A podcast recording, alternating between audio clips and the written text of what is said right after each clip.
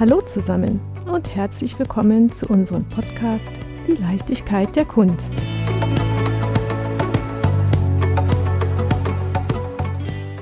Liebe Zuhörer, liebe Rabea, heute reise ich nach Aachen in das Ludwig Forum für internationale Kunst. Für diese Reise habe ich mich natürlich ein bisschen vorbereitet, so wie man das eben für eine Reise macht. Ich habe überlegt, was ich benötige, habe mich ein wenig eingelesen und mein Köfferchen gepackt. Sightseeing steht heute weniger in meinem Fokus. Ich möchte mich auf eine Reise durch die zeitgenössische Kunst treiben lassen. Großes Glück habe ich, denn im Ludwig Forum für internationale Kunst findet die Ausstellung Bon Voyage Reisen in der Kunst der Gegenwart vom 13. November 2020 bis zum 11. April 2021 statt. Meine Reiseleitung heißt Alexandra Kolossa. Sie ist die Kuratorin dieser Ausstellung. Zusammen mit ihr begebe ich mich auf den Weg durch die Ausstellungsräume.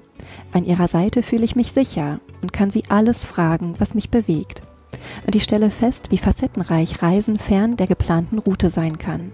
Ganz aktuell, während der Aufnahme stehen wir kurz vor dem zweiten Lockdown, bekommt das Reisen nochmal eine ganz neue Perspektive, eine ganz neue Dramatik. Ich freue mich, dass wir die Möglichkeit wahrnehmen können, dieses Gespräch durchzuführen.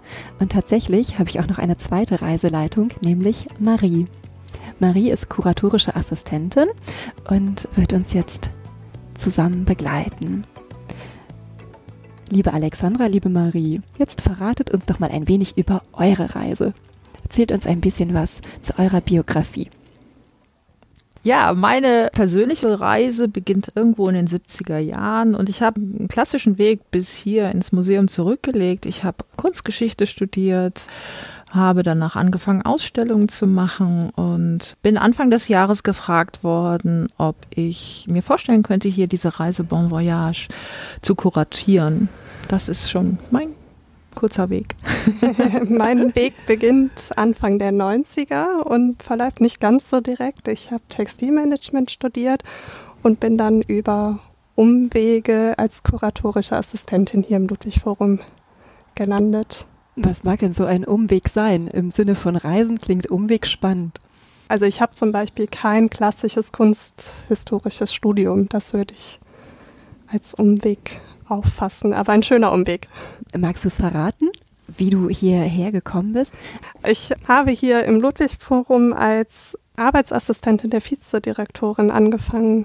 Das war 2017 ja, und, und hier im Haus ist ganz schnell festgestellt worden, wie sensationell gut Marie ist und dass, sie, äh, dass sie weit mehr kann. Und ja, und ich hatte großes Glück, als ich hier am Haus angekommen bin, dass man mir in Aussicht gestellt hat, dass ich auch noch Marie an die Seite gestellt bekommen habe. Und zu zweit haben wir wirklich in sensationell kurzer Zeit diese wirklich riesige Ausstellung auf die Beine gestellt.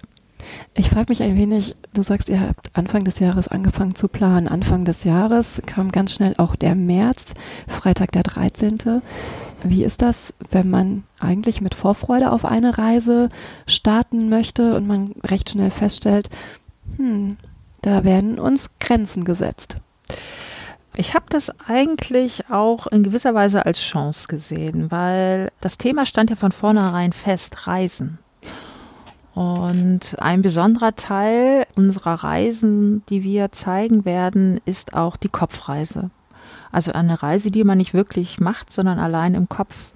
Und als das Thema Corona erstmalig im März aufploppte, hat besonders dieses Nicht-Reisen können, dieses vielleicht nur virtuell reisen können oder nur im eigenen Kopf reisen können, eine wahnsinnige Aktualität bekommen. Die war jetzt von uns nicht so gewollt und auch nicht geplant, aber die hat dem Ganzen natürlich auch eine wahnsinnige Aktualität gegeben. Du sagst, ein Teil ist Kopfreise. Wie haben wir uns die Ausstellung vorzustellen? Wenn man nur erstmal ein Thema hat, das Thema Reisen, und wir beschäftigen uns nicht generell mit dem Thema Reisen, sondern wir beschäftigen uns nur mit Künstlern, die selbst reisen. Und dann ist ein erster Zugang zu einem Thema, das man natürlich liest und guckt und recherchiert, was gibt es für Künstler. Und nach gewisser Weise, einer bestimmten Zeit, merkt man, okay, man kann diese Vielzahl an Künstlern auch in verschiedene Gruppen unterteilen. Und so haben wir die Ausstellung dann halt auch aufgebaut.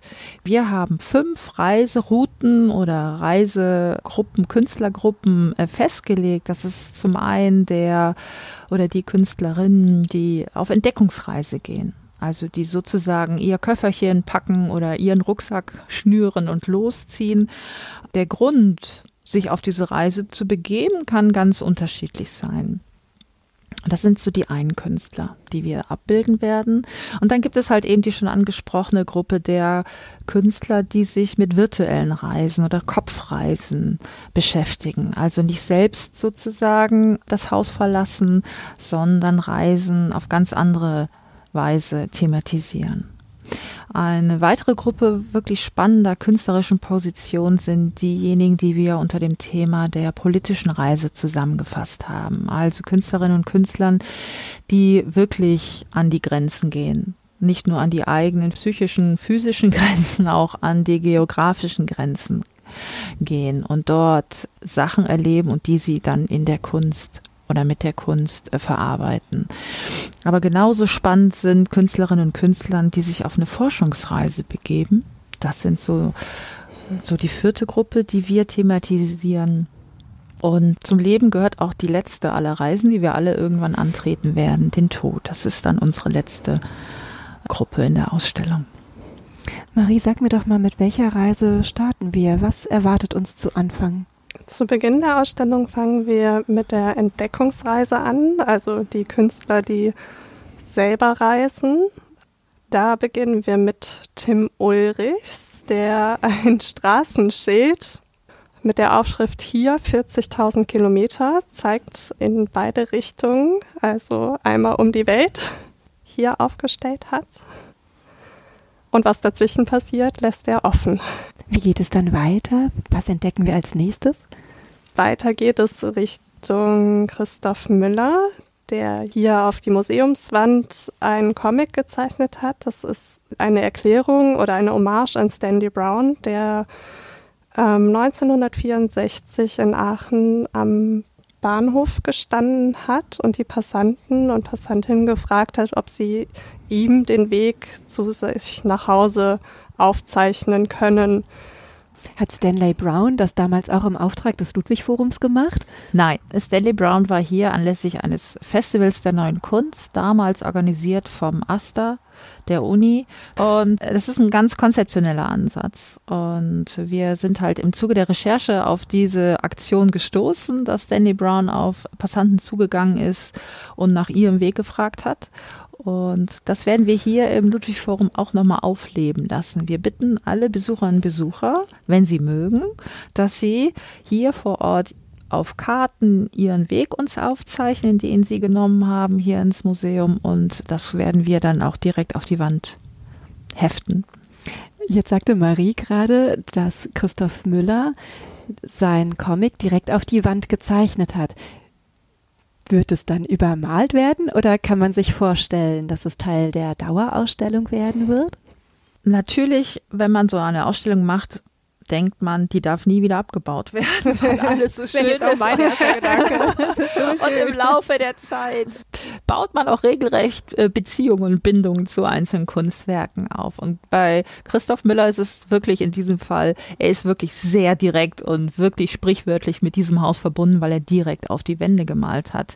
Es wird sich zeigen, wie diese ja, sein Kunstwerk hier weiterleben wird, ist es natürlich unabhängig auch von unserer Ausstellung Bon Voyage noch darüber hinaus denkbar, dass es weiter funktioniert. Aber das haben dann die Kuratoren der nächsten Ausstellung zu entscheiden. Bon Voyage, gute Reise. Was kommt als nächstes?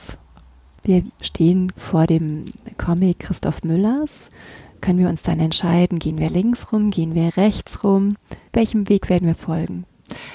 Die Architektur des Museums ist so angelegt, dass der Weg eigentlich durch die Ausstellung vorgegeben ist. Es sind hintereinander gereihte Räume, die man wunderbar durchlaufen kann. Und so ist auch unsere Ausstellung aufgebaut, dass so nacheinander die Themen sich anschließen. Also man wird nach den Entdeckungsreisen zwangsläufig auf die Kopfreisen stoßen und dann zu den politischen Reisen übergehen, und vorbei an den Forschungsreisen bis zum Schluss. Als du eben erzähltest, ich plane die Ausstellung, ich schaue mir an, was es zum Thema Reise gibt. Für mich klang es ein wenig so, als ob du dich just in dem Moment schon auf deine eigene Kopfreise durch die Ausstellung begeben hast. Das ist jetzt wahrscheinlich nichts, was der Betrachter wahrnehmen wird. Was, was werden wir sehen? An welchen Teilen, an welchen Werken werden wir teilhaben dürfen im Bereich der Kopfreise? Da ist es auch ein ganz breit gefächertes Spektrum. Wir werden zum Beispiel eine Karte sehen von Stefan Huber, der aus ganz verschiedenen, ganz vielen Atlanten sich seine eigene Karte zurechtgesetzt hat. Und wenn man diese Karte anguckt, kann man so seine ganz persönliche Reise durch alle Kontinente und Meere sehen. Ganz, ganz spannend. Ein Werk, wo man sicherlich einige Zeit vorstehen kann. Nicht weniger spannend sind drei Arbeiten von Philipp Goldbach. Und jede Arbeit greift einen historischen Reiseroman auf, einen historischen Reisebericht und den hat er jeweils in Originalsprache abgeschrieben und per Hand mit Bleistift und äh, die Zeilen sind wenige Millimeter groß. Also von der Ferne wirken diese Bilder eher wie graue Flächen und je näher man kommt, desto mehr sieht man, dass es Schrift ist. Ich habe ja schon einen kleinen Blick darauf werfen dürfen, tatsächlich an der Stelle einen großen Blick. Sie wirken sehr monumental. Ja. Ich habe gedacht, das ist genau das, was ich auch gerne bei mir zu Hause hängen hätte, wenn ich die Wände hätte. Wie ist das denn? Sind diese Werke Teile des Künstlers? Gehören die einer Privatsammlung an? Wie habe ich mir das vorzustellen? Das ist ganz unterschiedlich. Wir haben innerhalb der Ausstellung Werke, die wir aus Privatsammlungen bekommen haben. Wir haben Werke, die über eine Galerie haben wir bekommen oder aber wir haben auch die Künstler selbst kontaktiert und wenn die Werke halt noch im Besitz der Künstler waren. Es ist eine bunte Mischung. Und ich muss auch gestehen, als ich vor dem Werk stand, ich habe meine Brille gelupft und mich gefragt, Hut ab, wie man so klein so viele Worte schreiben kann und mit so einem spitzen Stift das ist schon sehr, sehr, sehr, sehr beeindruckend. Es zeugt von wahnsinniger Disziplin auch. Ja, ganz genau. Und ich war auch sehr beeindruckt von dem Werk davor, von der Topografie der eigenen Gefühle, kann man es so sagen? Ja. Und dem Meer des ästhetischen Erwachens. Oder wie heißt ein Teil? Der Gipfel der strukturalen Erkennung und dann hat ihr hoch. da äh, müsste ich vielleicht auch mal hinaufsteigen, beziehungsweise eintauchen. Das, ja, ich kann schon ganz gut verstehen, dass man in den Teil Kopfreise sehr, sehr tief eintauchen kann und sich intensiv damit beschäftigen kann. Ja, aber es funktioniert ja schon, mhm. weil du fängst schon an zu denken und du begibst dich auf deine eigene Reise und äh, hinterforscht, hinterfragst. Und genau das ist Ziel dieser Ausstellung. Ausstellung. Und es ist sehr schön, dass du das jetzt schon so wiedergibst. Und ein Werk ist mir auch in Erinnerung geblieben. Ich glaube, es ist in dem Raum vorab. Also wir gehen mal ganz kurz den, den, den Rückwärtsgang ein. Wir sehen eine Lichtinstallation mit einer Fotografie, 16 zu 9 trifft es jetzt nicht wirklich, ähm, vielleicht 16 zu äh, oder 9 zu 395. Wir haben den Künstler auch ganz kurz beim Aufbau seiner Arbeit betrachten dürfen. Was, was stellt er dar? Wer ist das und was stellt er dar? Die Arbeit ist von Herrn Masuyama und zeigt schlicht und ergreifend eine Weltreise. nicht mehr, nicht weniger. Aber man muss sich das vielleicht so vorstellen, dass Masuyama mit dem Flugzeug eine Weltreise gemacht hat, einmal um die ganze Welt und vom Flugzeug aus alle 20 Sekunden, glaube ich, ein Foto aufgenommen hat von der Welt. Und diese Fotos fügt er zu einer 27 Meter langen Fotografie zusammen, die innerhalb der Ausstellung hinter einem Leuchtkasten zu sehen sein wird. Es hat eine unheimliche Wirkung. Wenn man in den Raum reinkommt, hat man förmlich schon das Gefühl, und obwohl es noch im Aufbau ist, als würde man in den Raum durch dieses Format reingesogen mhm. und ja, folgt dem Weg der Fotografie. Ich finde es unheimlich okay. ansprechend ja. und unheimlich schöne Arbeit. Ja. Man darf natürlich nicht vergessen, dass es keinen Flug gibt, der wirklich einmal um die ganze Welt geht. Dahinter stecken natürlich mehrere Flüge, aber das ist halt so montiert, die einzelnen Fotografien, dass man da keinen Unterschied wahrnehmen wird. Ja, tatsächlich, man hat den Eindruck, es ist wie ein, ein Band. Mhm, ja. Mhm, genau. Saß er dafür immer an derselben Stelle? Ich glaube nicht. Aber wie gesagt, es ist ja auch, darum geht es gar nicht. Es ist vielmehr darum, hinter den Eindruck zu haben, man kommt in diesen Raum und kann einmal um die ganze Welt. Auf Augenhöhe. Auf Augenhöhe. Mhm. Ja, das stimmt. In der Kopfreise. Wir fahren jetzt wieder weiter. Ähm, in, in dem ähm, Ausstellungsraum der Kopfreise, da habe ich ein, ein Werk gesehen. Es ist ein Papagei und direkt daneben ist ein hochformatiges tropisches Bild. Wenn ich mir das anschaue, dann denke ich natürlich, was wird der Papagei mir nachplappern? Aber ich denke auch, wow, irgendwie exotisch, Regenwald. Ist das ein Bereich, wo ich mal hin möchte? Was möchte mir dieses, dieses Werk sagen? Ja, genau mit dieser Gedankenreise spielt die Künstlerin Talisa Lalai. Sie fotografiert oder komponiert auch zum Beispiel diese Sturmlaterne so, dass es uns dazu anregt, auf Gedankenreise in die Exotik zu wandern. Also wie viel reicht an Requisiten, dass wir wirklich glauben, an entfernte Orte zu kommen. Und was hat es mit der kleinen Laterne, mit der kleinen Petroleumlampe auf sich? Das ist natürlich auch so, so ein ganzes Konstrukt. Es ist mehr so installativ zu begreifen. Wir haben ein Bild eines äh, exotischen Vogels, wir haben äh, die Anmutung von Regenwald und wir haben so eine historisch anmutete Lampe. Das alles soll so ein bisschen historisch Vergangenheit widerspiegeln, aber es ist genau das, was Talisa Lalai meint. Sie spielt eigentlich mit Bildern und Empfindungen in unserem kollektiven Bildgedächtnis und überlegt, was reicht aus, um bei uns Sehnsucht oder Fernweh auszulösen. Und das ist meistens halt vielleicht auch gekoppelt an so historischen Artefakten. Es ist ja auf jeden Fall geglückt. Wenn wir uns umdrehen, dann sehen wir eine, eine große, eine Fotokollage ist es nicht, aber eine Fotowand mit hm, immer wieder einem, ich würde sagen, so sechs, sieben wiederkehrenden Personen, die zu Hause sind. Also es sieht so aus, als würden sie in ihren eigenen privaten Räumlichkeiten fotografiert worden sein. Was möchte uns der Künstler denn damit sagen? Roman Ondak heißt der Künstler und der hat genau diese Leute bei sich zu Hause besucht.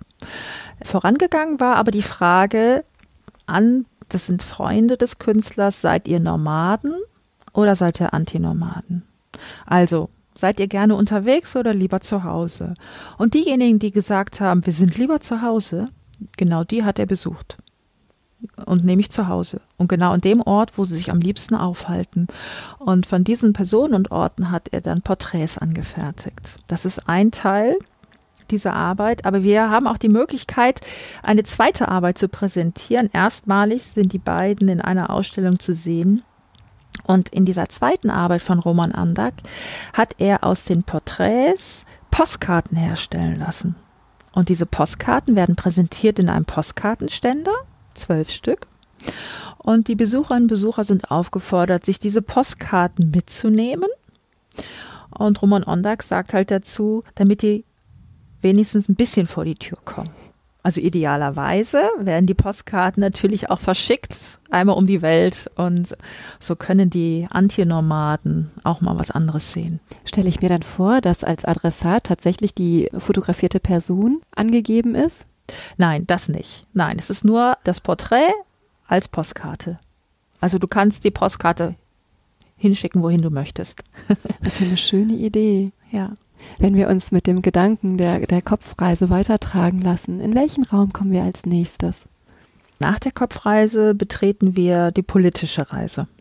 Das ist ein ganz anderes Thema, das ist ein harter Schnitt, aber nicht weniger spannend. Was habe ich mir unter politischer Reise vorzustellen? Wie ich eingangs schon gesagt habe, sind das die Künstlerinnen und Künstler, die wirklich in Krisegebieten reisen, in Kriegsregionen, in Grenzregionen und dort auf Missstände und Zustände aufmerksam machen. Wie gelingt das? Was wird transportiert? Wir, wir zeigen zum Beispiel eine Installation, eine Arbeit von Kada Atia, die heißt La Mer Morte. Und man muss sich vorstellen, dass man in einem komplett weißen Raum nur auf der Boden äh, blaue getragene Kleidung liegen sieht. Und wenn man sich das vorstellt und den Titel der Installation hört, muss man dazu eigentlich nichts weiter erzählen. Diese Installation assoziiert man zwangsläufig mit der Flüchtlingssituation, mit angeschwemmten, im Idealfall nur angeschwemmter Kleidung. Im schlimmsten Fall steht jedes Kleidungsstück für ein Leben. Ich glaube, jeder hat auch das Bild des kleinen syrischen Jungs im Kopf. Ja. Auf jeden Fall, ja. Als ich mir die Installation angesehen habe, kam mir auch direkt ein Bild aus Kambodscha in den Kopf. Dort gibt es einen Ort, The Killing Fields. Äh, man geht durch eine eigentlich sehr, sehr schöne Gegend und auf dem Boden liegen überall Kleidungsstücke, die wie aus dem Boden herauswachsen. Das sind Relikte der Khmer Rouge, der ermordeten Menschen und das, hm, dieser Raum hat mich tatsächlich sehr, sehr mitgenommen. Aber auch die Installation, die davor zu sehen ist, es wirkt wie ein Maschendrahtzaun und im Hintergrund sieht man das Angebot für einen Online-Shop. Und ich frage mich, was hat denn Maschendrahtzaun mit Online-Shop zu tun? Genau, es ist kein Maschendrahtzaun, sondern tatsächlich ein Stacheldraht. Mhm. Der Künstler Dani Plöger an die Grenze in Ungarn gebracht hat. Und was es mit dem Online-Shop auf sich hat, dieser Stacheldraht kann wirklich bestellt werden bei der Firma ESF. Also es ist tatsächlich so, dass man hingehen kann, ein, ein Stacheldraht und der sieht so aus, als wenn man ihn berührt, dass man sich ganz böse wehtut, noch im besten Fall. Ja. Also das ist natürlich, dieser Stacheldraht ist gerade das Symbol für Grenzzäune. Es ist genau dieser Draht, der an den EU-Außengrenzen gerade kilometerweise, tonnenweise angebracht wird. Und Dani Plöger legt mit seiner Installation natürlich auch den Finger genau in diese Wunde, weil er sagt, diese Grenzzäune, die Fragwürdigkeit der Grenzzäune, da stecken auch wirtschaftliche Belange dahinter. Diese Firma, die den Zuschlag bekommen hat, ESF, eine spanische Firma, die macht Millionen Gewinne damit, dass sie den Stacheldrahtzaun für diese Grenzzäune liefert. Und das wirklich, man muss es fast sagen, perverse an dieser Geschichte ist, dass eben diese Firma auf der Internetseite wirbt mit den Vorzügen ihres Produktes, dass es menschenfreundlich ist. Und äh, die Installation besteht ja aus einem mit Stacheldraht umwickelten Lautsprecher. Und dieser Lautsprecher wird innerhalb der Ausstellung genau diese Parolen der Firma wiedergeben. Wie menschenfreundlich, wie menschenfreundlich und wie Menschen einfach man Grenzen setzen kann. Ein Klick im Internet reicht. Genau. Es gibt Anlass zum Schlucken. Auf jeden Fall. Ja. Welchen Bereich sehen wir noch zur politischen Reise?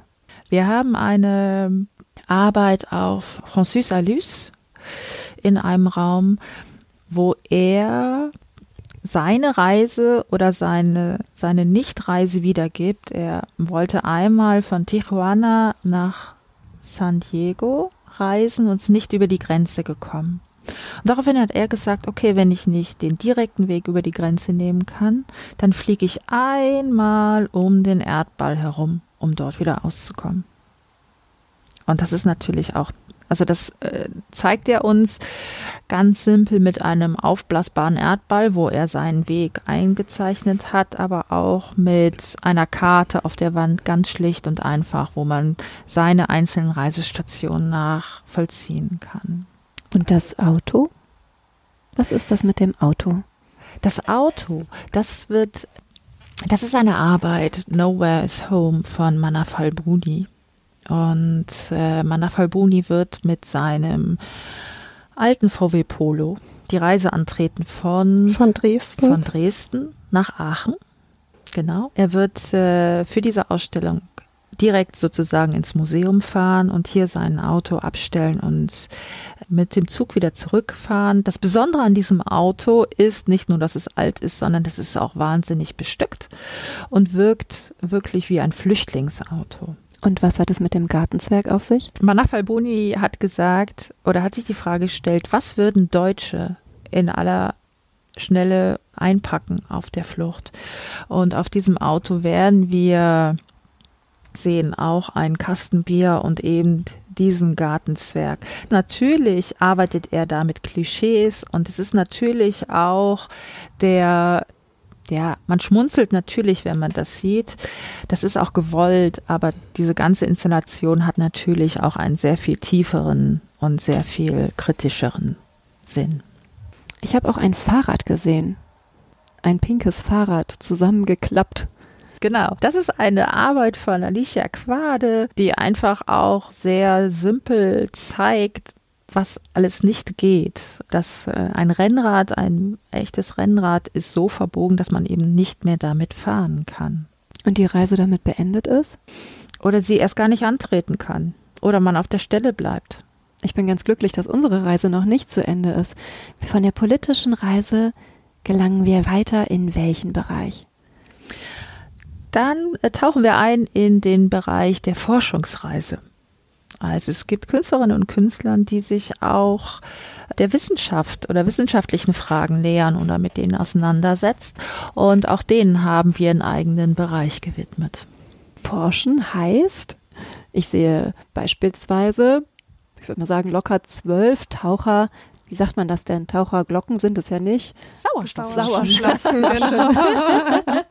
19 Stück von der Forscherin und Künstlerin Clara Hopser, die es sich zur Aufgabe gemacht hat, durch die Flüsse Europas zu tauchen. Was möchte sie dabei entdecken? Forschen? Ist sie biologisch unterwegs? Ist sie ähm, vielleicht im Bereich der, der, des Umweltschutzes unterwegs? Ja, es beides. Also es ist, sie erforscht, was sie unter Wasser findet. Dabei hat es aber auch immer einen narrativen Charakter. Also Clara Hopser hat sich vorgenommen, einmal alle Flüsse Europas zu durchtauchen. Und dann geht es natürlich auch um sowas wie Wasserqualität. Ähm, es ist ein Unterfangen, was über Jahrzehnte angelegt ist. Sie hat 2010 ist sie das erste Mal ins Wasser gestiegen. Sie musste für dieses Vorhaben auch selbst tauchen lernen. Das konnte sie vorher nicht. Sie musste körperlich fit sein. Sie hat sich beigebracht, wie man unter Wasser eine Banane isst um halt während des Tauchgangs auch Nahrung aufnehmen zu können. Sie hat sich auch durchaus in Gefahr begeben. Also sie ist mindestens einmal einer Schiffsschraube auch sehr nahe gekommen in ihrer Aktion. Und davon erzählen auch die Videos, die in dieser Installation zu sehen sein werden. Und diese aufgetürmten Sauerstoffflaschen ist nur ein Teil, eine Skulptur. Und diese Skulptur heißt von Köln nach Bonn und zeigt genau die Sauerstoffflaschen, die sie von Köln nach Bonn gebraucht hat. Ist sie immer alleine unterwegs gewesen oder wurde sie begleitet? Sie ist sicherlich begleitet worden vom Team, aber nicht im Wasser. Im Wasser war sie alleine unterwegs. Und ist das Tauchen zu ihrem künstlerischen Element geworden? Es ist nur eins ihrer künstlerischen Elemente. Also es ist nicht so, dass sie jetzt ausschließlich taucht. Sie macht auch zwischendurch ganz andere Projekte, eine ganz andere Richtung. Aber dieses Diving Through Europe ist halt ans Tauchen gebunden. Hm. Welche Forschungsreisen werden wir noch sehen? Ganz spannend finde ich zum Beispiel auch die künstlerische Position von Nicole Schuck. Die forscht oder hinterfragt, oder anders formuliert, sie beschäftigt sich mit den Wildtieren in Deutschland, die hier noch leben und wie sich deren Lebensraum, äh, Lebensverhalten verändert hat über die Jahrzehnte, sei es durch menschliche Einflüsse, Umwelteinflüsse etc. Ich frage mich, sind die Künstlerinnen in erster Stelle hm, vielleicht eine Art politische Aktivistin oder steht der künstlerische Anspruch im Fokus? Das ist eine Frage, die natürlich Künstlerinnen und Künstler selbst beantworten müssten. Aber ich habe sie, wie wir alle Künstler in dieser Ausstellung, immer in erster Linie als Künstlerinnen und Künstler gesehen. Aber sie haben halt die Möglichkeit, über Ästhetik Inhalte ganz anders zu vermitteln und darzubieten, vielleicht auch zugänglicher zu machen für den Besucher und Besucher. Jetzt ist mir noch ein Kunstwerk aufgefallen, es erscheint mir sehr strahlend. Ich beschreibe es ganz einfach. Ein Globus, der in einer Prisma aufgehangen ist. Darunter sehen wir sehr viel türkisen Sand. Und wir sehen auf dem Globus aber sonst nichts. Er ist rein weiß. Es wirkt, als sei er abgeschabt. Genau. Und er hat auch irgendwie so eine Strahlkraft. Er ist vor grauer Wand. ist die Reise zu Ende? Das ist das große Fragezeichen, was man dahinter sehen könnte. Du beschreibst gerade eine Arbeit von Julien Charrière und es ist wirklich so, dass er einen Glasglobus genommen hat, den er mit Sandpapier abgeschmögelt hat. Und genau das, was abgeschmögelt ist, sammelt sich unter dem Globus. Und deswegen wirkt das so türkis. Vielleicht sollte man noch erwähnen, dass es nicht irgendein gängiges Sandpapier aus dem Bauhaus ist oder war, was er benutzt hat, sondern er hat eigenes Sandpapier dafür hergestellt. Und zwar ist es Sandpapier mit Mineral- und Sandproben aller Länder, die in der UN sind. Ein Gegenstand, was uns eigentlich Orientierung bietet, ein Globus, und er ist hingegangen und hat sämtliche Informationen entfernt und hat damit den Globus eigentlich, ähm, ja, seines Sinns entfremdet. Keine Grenze mehr. Es gibt keine Grenze mehr. Es gibt aber auch, wenn man so will, keine Grenze oder es gibt aber auch irgendwann vielleicht keinen Globus mehr, wenn wir so weitermachen. Steht er deswegen im Zwischenbereich zwischen der Entdeckungsreise und der Forschungsreise? Ja, es ist vielleicht auch ein netter Übergang, aber prinzipiell kann man eigentlich an, von mehreren Kunstwerken sagen, dass sie auch mehreren Ebenen zugeordnet werden können. Es ist nicht immer eindeutig zu trennen. Wenn ich überlege, die Grenzen sind aufgehoben. Am Ende ist nichts mehr vom Globus da. Am Ende ist das Ende. Und auch wir kommen in den letzten Bereich der Ausstellung. Und ich bin ein wenig erschüttert von den Bildern, die ich hier sehe. Erzähl mir was dazu. Wir haben uns halt auch gesagt, dass zur Reise auch die letzte aller Reisen gehört, die wir irgendwann alle antreten werden. Und das ist für natürlich der Tod. Und nun ist es natürlich schwer, den Tod zu thematisieren aus Künstlersicht. Aber dennoch gibt es Künstlerinnen und Künstler, die sich mit ihrem eigenen Tod auch auseinandergesetzt haben und darüber gearbeitet haben. Und diese Position vereinen wir alle im letzten Raum. Wir sehen einen Menschen, es scheint, als sei er in, in Tücher gewickelt und hängt im Baum. Es erinnert mich ein wenig an eine, an eine hinduistische Art der, wie sagt man denn, Auflösung? Bestattung? Bestattung, genau. Das ist eine von drei Arbeiten, die wir zeigen werden, des Künstlers Matthew Day Jackson. Und Matthew Day Jackson beschäftigt sich jedes Jahr mit seinem eigenen Tod. Und jedes Jahr thematisiert er ihn oder interpretiert er ihn auf andere Weise, entsprechend eines anderen Bestattungsritus. Also wir sehen ihn einmal sozusagen als Baumleiche. Wir sehen ihn einmal nur die Füße von ihm auf einem Scheiterhaufen. Aber wir sehen ihn auch einmal als schon abgenagtes Skelett auf einer Wiese, wo die Geier an ihm rumpicken. Es ist sehr beeindruckend. Setzt einen sehr mit der eigenen Vergänglichkeit auseinander. Ich drehe mich um und ich sehe ein Auge. Und auf dem Auge, das ist einfach nur ein geschlossenes Auge, steht The End. Genau der Filmabspann. Mhm. Diese zwei simplen Worte, wo klassisch jeder Film endet, soll genau das ausdrücken. Maria hatte anfangs gesagt, wir beginnen mit einer Arbeit von Tim Ulrichs, den Wegweiser, hier 40.000 Kilometer. Und wir beschließen die Ausstellung mit Tim Ulrichs, weil äh, das Bild, was du da gerade beschreibst, ist ja schon fast eine Ikone der Kunstgeschichte. Und zwar hat Tim Ulrich selbst sich die Worte The End auf sein Augenlid tätowieren lassen. Und wenn er irgendwann einmal die eben jene Augen schließen sollte, wird das dann zu lesen sein. Habt ihr Erfahrungen machen können, wie sein Umfeld damit umgeht, mit einem Menschen, der The End auf dem Auge tätowiert hat? Ich meine, wenn man sich ein bisschen mit Tim Ulrichs äh, beschäftigt, verwundert das nicht, weil er schon immer sich und seinen eigenen Körper zum Kunstwerk erhoben hat. Wenn ich mir vorstelle, diese Reise durch die Ausstellung ist jetzt zu Ende. wenn ich eine Reise beende, dann gehe ich irgendwie ein, zwei, drei Wochen, vielleicht auch noch mal ein halbes Jahr, vielleicht auch zehn Jahre später, noch mal in so eine Retrospektive.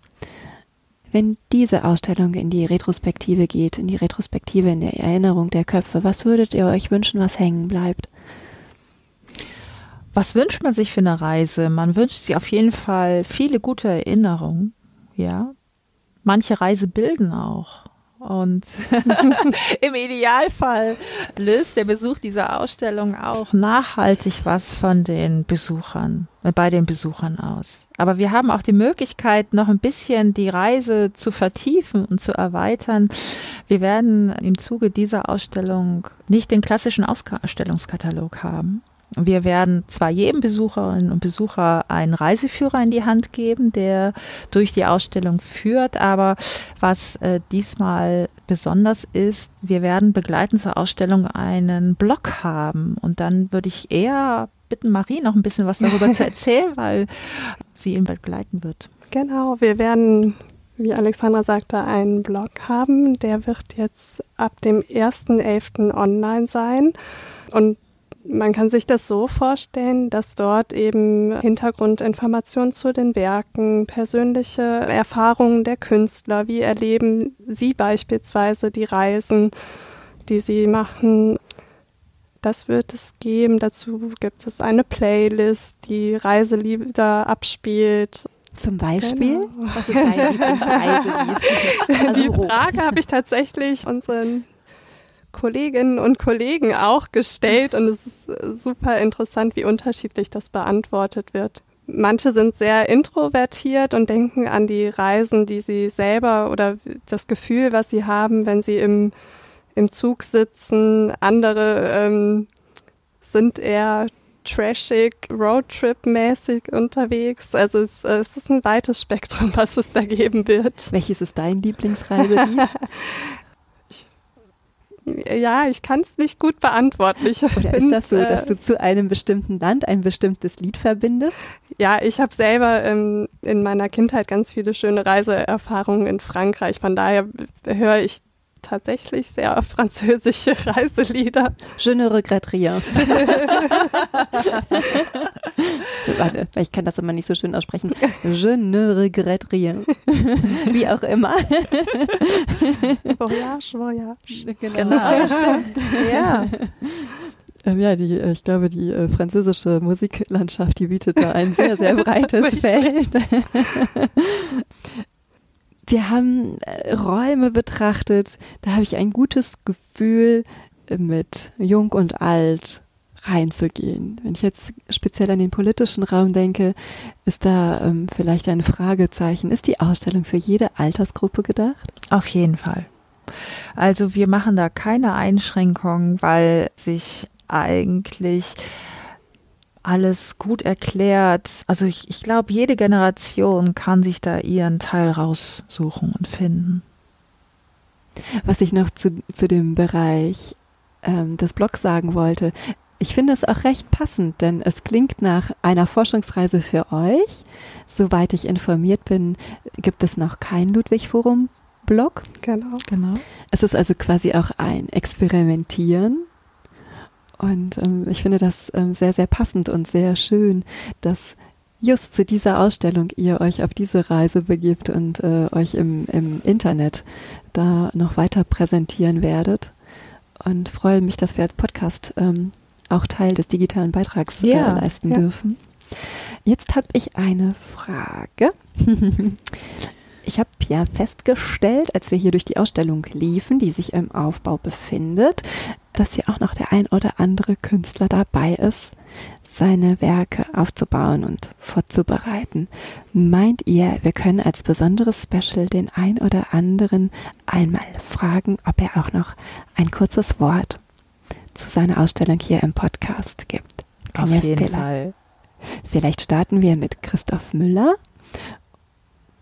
und ja, bei genau. euch würde ich mich jetzt ganz herzlich bedanken, dass ihr uns begleitet habt, uns durch die Entdeckungsreise, die Kopfreise, die politische Reise und auch die letzte Reise begleitet habt. meine Spur oder eure Spur wird auf jeden Fall sehr, sehr tief bei mir eingehen, zumal ihr das auf eine sehr, sehr herzliche, besondere und chancengebende Art und Weise gestaltet habt. Und ja, ich glaube, an eurer Hand fühlt man sich sehr, sehr sicher und kann sich auf ziemlich viele Abenteuer einlassen. Vielen Herzlichen Dank. Dank. Dankeschön.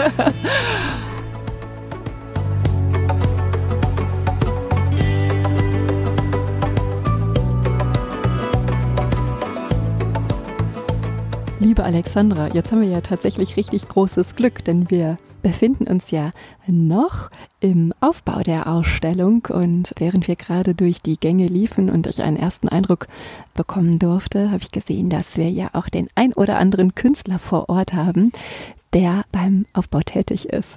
Und jetzt habe ich mir den Christoph Müller geschnappt der hier auch aktuell mit der Ausstellung Matters of Mind vertreten ist. Und ich freue mich, dass er auch noch ein paar Sätze zu seinem Teil von Bon Voyage erzählt. Hi Christoph. Hallo. Schön, dass du nochmal mit uns podcastest. Gerne. Erzähl mir doch ein bisschen, was äh, deine Aufgabe, dein Werk hier bei Bon Voyage ausmacht, was du darstellst. Also ich bin beteiligt an einer Hommage-Aktion an den Konzeptkünstler Stanley Brown.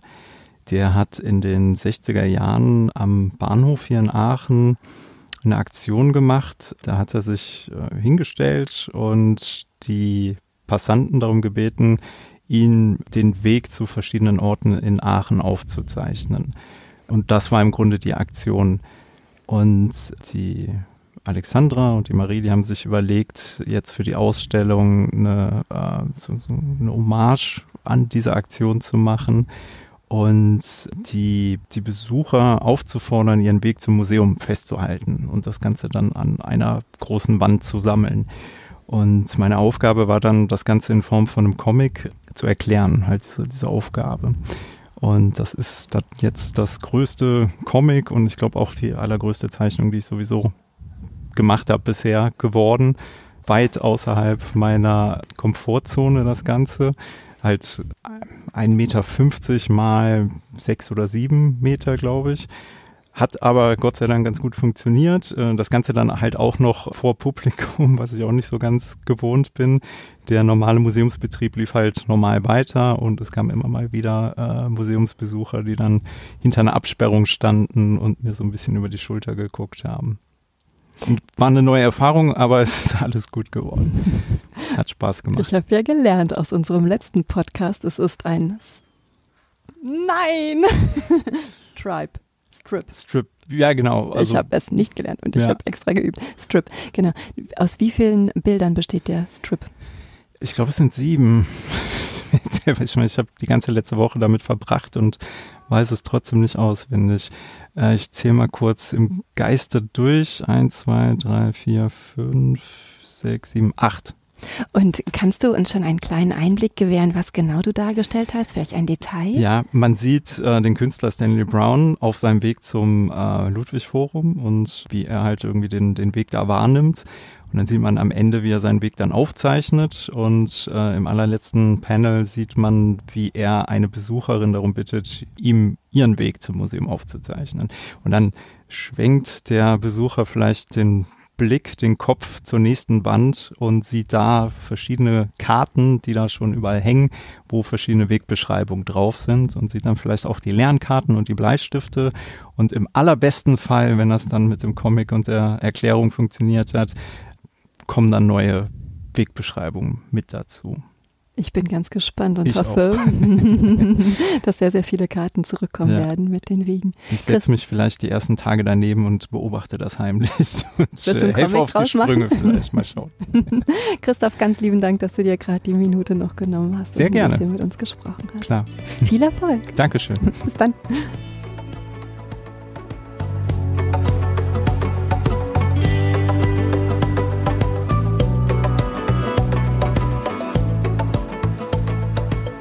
Freue mich riesig, dass wir hier im Ludwig Forum über die Ausstellung Bon Voyage sprechen. Ich freue mich, dass wir sogar schon vor der Ausstellung hier sind und so die Gelegenheit haben, dem ein oder anderen Künstler über die Schulter zu spinksen beim Aufbau seiner Arbeiten. Mir gegenüber sitzt jetzt Mareike Föcking. Welchen Teil vom Bon Voyage wirst du bestücken? Vielen Dank erstmal für die Einladung und das Interesse. Meine Arbeit ist entstanden vor zwei Jahren im Silicon Valley. Ich habe dort vier Monate verbracht und die Arbeit heißt I'm looking at Silicon Valley, Silicon Valley is looking at me. Mit der Idee, dass wir äh, ja die ganze Zeit diese sozialen Netzwerke benutzen und die Handys benutzen und dass ja auch immer zurückgeblickt wird. Und ich habe gedacht, ich fahre jetzt mal an den Ort des Geschehens und der Entstehung dieser Geräte und dieser Plattform, um mir das da mal vor Ort anzuschauen, wie es da so aussieht und habe dann eigentlich so mit der Idee des anthropologischen Blickes und der klassischen Reportage auf diese Gegend und auf die Menschen geschaut und habe versucht, in möglichst viele Szenen und Welten hineinzublicken und habe parallel auch ein Reisetagebuch geschrieben. Und das werden wir sehen? Ja, genau. Das Reisetagebuch und auch deine Fotografien? Genau, es wird die äh, Texte aus dem Reisetagebuch sind extrahiert worden und die hängen quasi parallel mit den Fotos an der Wand und man kann dann lesen und die Fotos anschauen und das in Bezug zueinander setzen. Magst du uns eine Anekdote deiner Reise verraten? Da muss ich mal nachdenken. Eine Anekdote.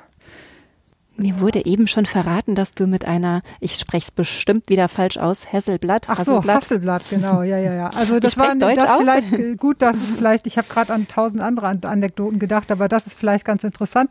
Ich habe mit einer Hasselblatt fotografiert und es war sehr spannend, dass die Leute vor Ort mich eigentlich ganz oft auf diese Kamera angesprochen haben. Also vor allen Dingen Männer in erster Linie.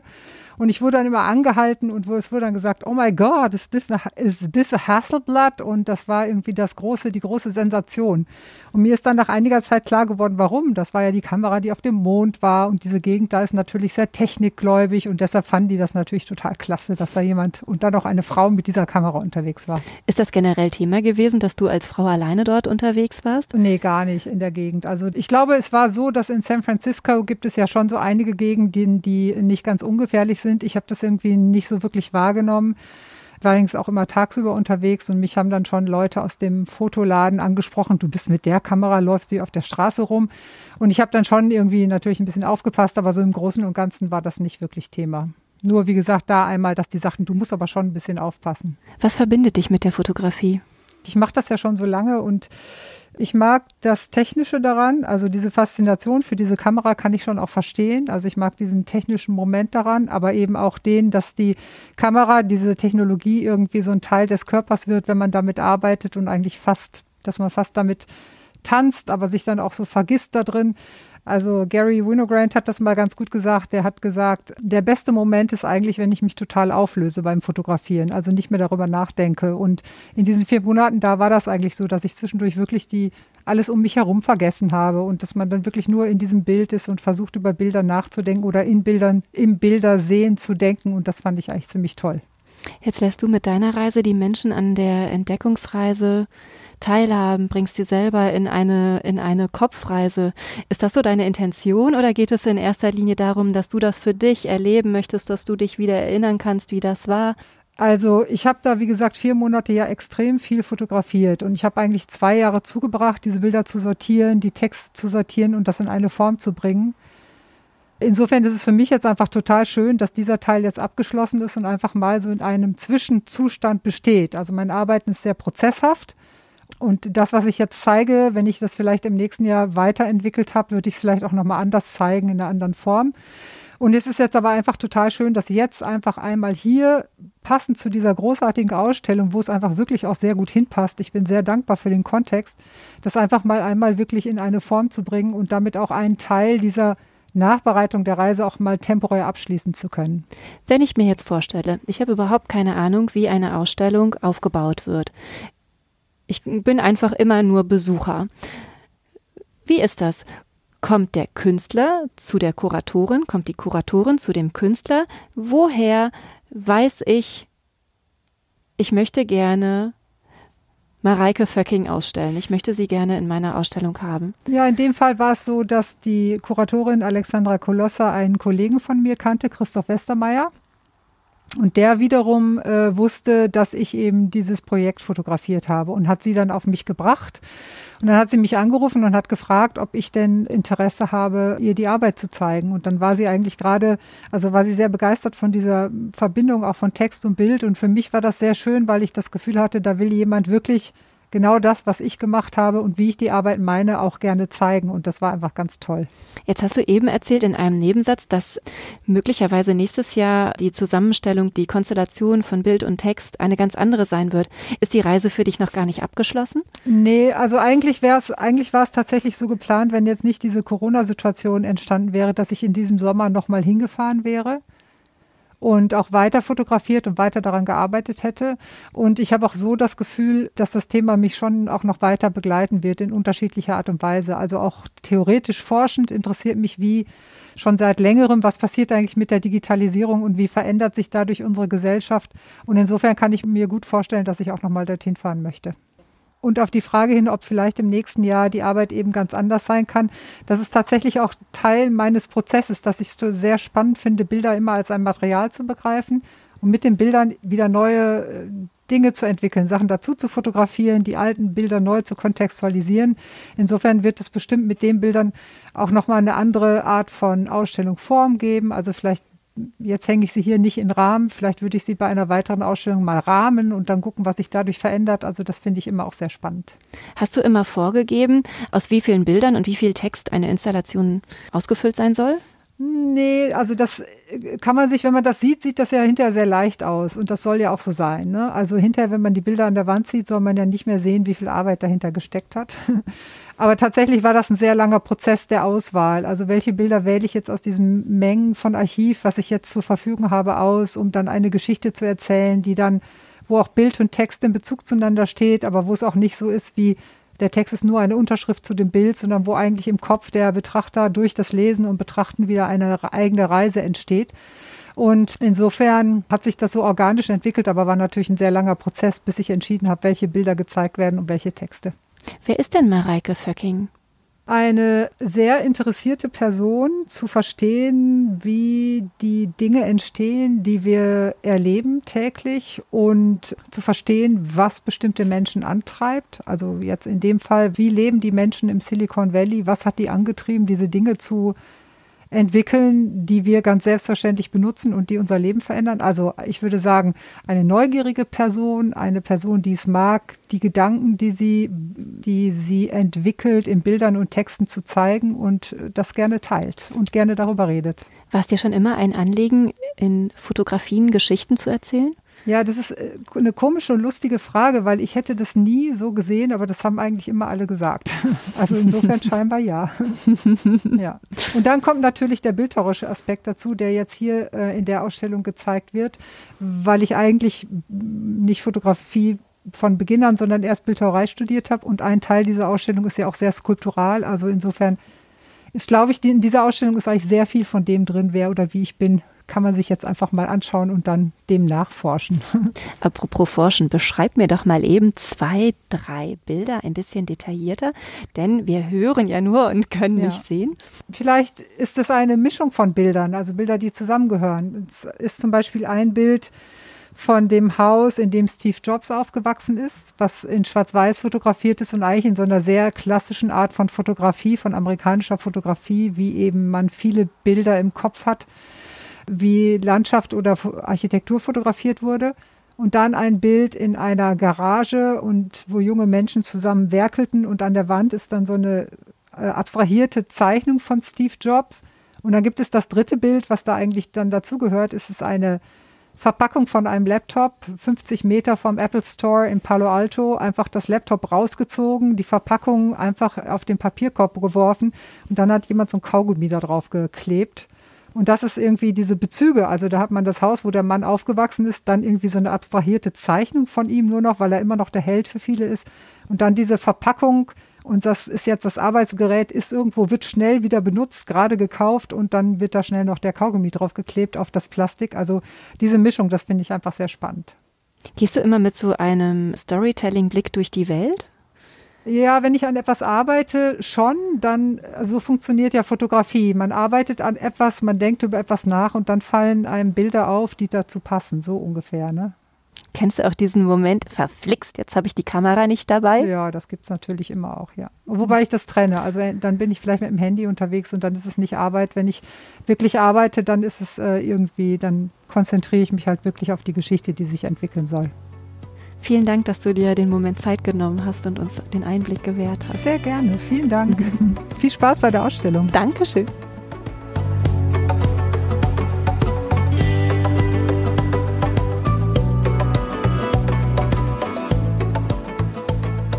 Wir sind im Ludwig Forum und unterhalten uns über die Ausstellung Bon Voyage. Und liebe Alexandre, liebe Marie, ich bin euch ganz, ganz dankbar, dass ihr euch Zeit genommen habt, mir und den Hörern so viel über die Ausstellung zu verraten. Und jetzt bin ich ganz glücklich, dass ich Hiru, wie spreche ich den Namen richtig aus? Hiroyuki? Hiroyuki Masuyama. Masuyama an meinem Mikrofon sitzen habe, vor meinem Mikrofon sitzen habe und Hiroyuki wird uns auch ein bisschen was äh, zu seiner Kunst erzählen. Ja. Welchen Teil bestückst du bei Bon Voyage? Also meine Arbeit zeige ich dieses Mal, also Titel heißt Weltreise. Ich bin geflogen mit dem Flugzeug von Frankfurt, Bangkok, Tokio, Honolulu, äh, Los Angeles, New York und wieder nach Frankfurt. Also einmal unsere Welt, einmal so rum. Und ja, also ich habe so ganze Zeit, also jede 20 Sekunden durch den Fenster draußen fotografiert mit der Digitalkamera. Und Gesamtflugzeit war 48 Stunden, also fast zwei Tage lang. Das heißt, meine Panoramaflugfotos sind zwei Tage als Zeitänderungs kann man schauen. Und gleichzeitig kann man schauen, so Räumlichkeit, also Änderung mhm. von Frankfurt nach Frankfurt kann man auch schauen. Also so ist meine Lust, also Fotoarbeit. In welchem Zeitraum hast du diese Reise unternommen? Das war 2003 oder 2004. Und hast du sie an einem Stück gemacht oder war es mit Unterbrechungen? Genau, also das war leider nicht einer Flug, sondern fünf Stationen. Ich bin so umgestiegen also du bist tatsächlich in Frankfurt gestartet mit diesen vier, fünf Zwischenstopps mhm. innerhalb von ein, zwei Wochen einmal um die Welt geflogen. Genau. Saßt du dabei immer an derselben Stelle des Flugzeuges? Das war ziemlich schwierig. Das war also keine, also das war nicht vor dem Terror. Das heißt, die Sicherung ist etwas leichter als jetzt. Trotzdem muss man also am Fensterseite und muss ich immer rechte Seite sitzen. Und das war nicht so einfach. Wie kamst du auf den Gedanken, die Welt zu fotografieren? Ja, als ich Kind war, meine Frage ist, wie groß unsere Welt? Ob das New York wirklich da steht oder ob das im Frankfurt wirklich steht oder meine Eltern oder meine Lehrer hat gelogen. Ich wollte wirklich genau alles realistisch schauen, durchschauen. Und ich wollte wirklich wissen, ob unser Planet wirklich so kugel ist. Das war damals meine Frage. Und äh, meine Eltern oder Lehrer oder meine Großmutter, Großvater sagt, ja, das ist so einfach. Aber ich wollte noch mehr Information haben. Und äh, ich habe selber probiert. Wo bist du aufgewachsen? Ich komme aus Tokio, äh, näher von Tokio. Aber meine Heimat heißt Tsukuba, also kleiner Dorf. Viele Tiere, Insekten und nicht so viele Menschen. Und wie bist du dann zur Fotografie gekommen? Um, also ganz Anfang habe ich Ölmalerei studiert. Also so Maler. Damals war ich Maler. Dann ich bin in Deutschland gekommen als äh, Stipendiat.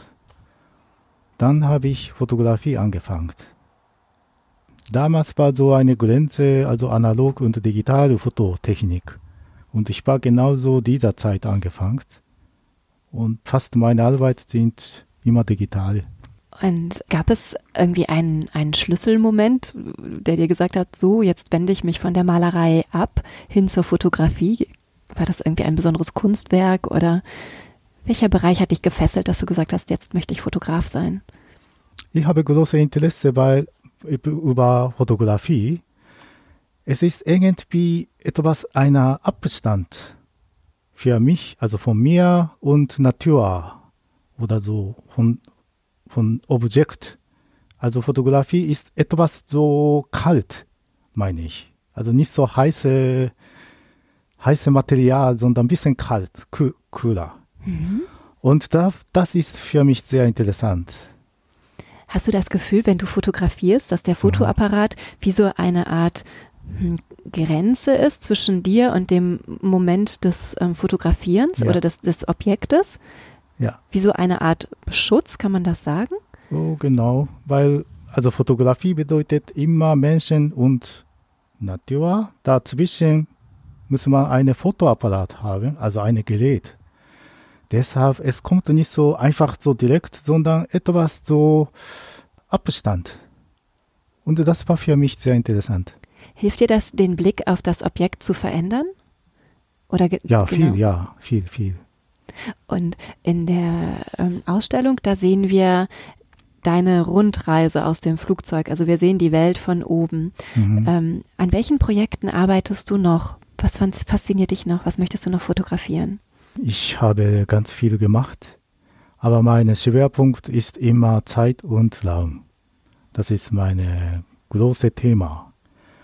Ich habe dokumentiert über meine Familien, also von Geburtstag bis jetzt, also 50 Jahre lang Dokumentation oder ja, so eine Zeitreise mit deutscher Romantiker Caspar David Friedrich.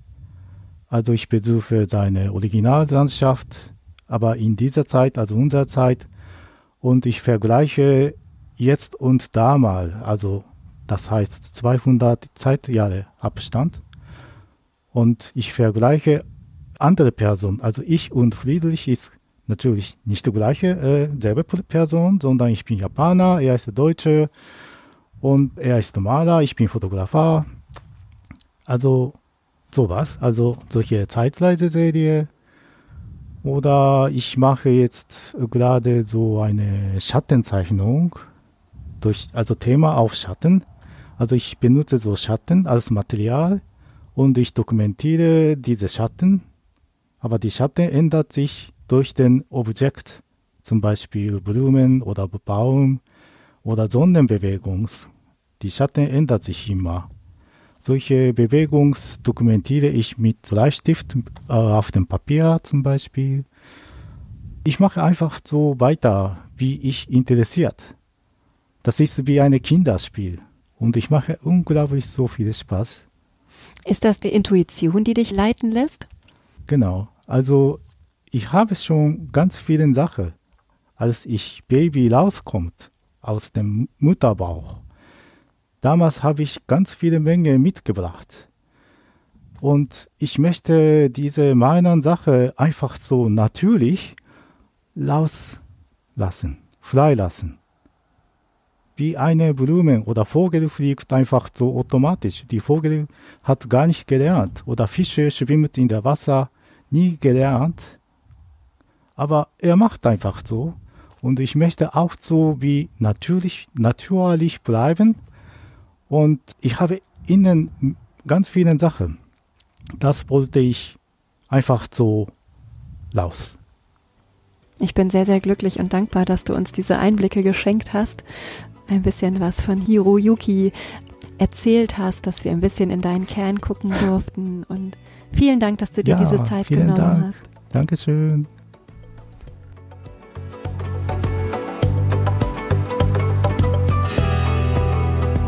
Schickt uns gerne Fragen, Anmerkungen und Feedback an info at die Leichtigkeit der Kunst.de. Ihr findet uns auf allen gängigen Podcast-Plattformen und wenn ihr mögt, bewertet uns dort auch.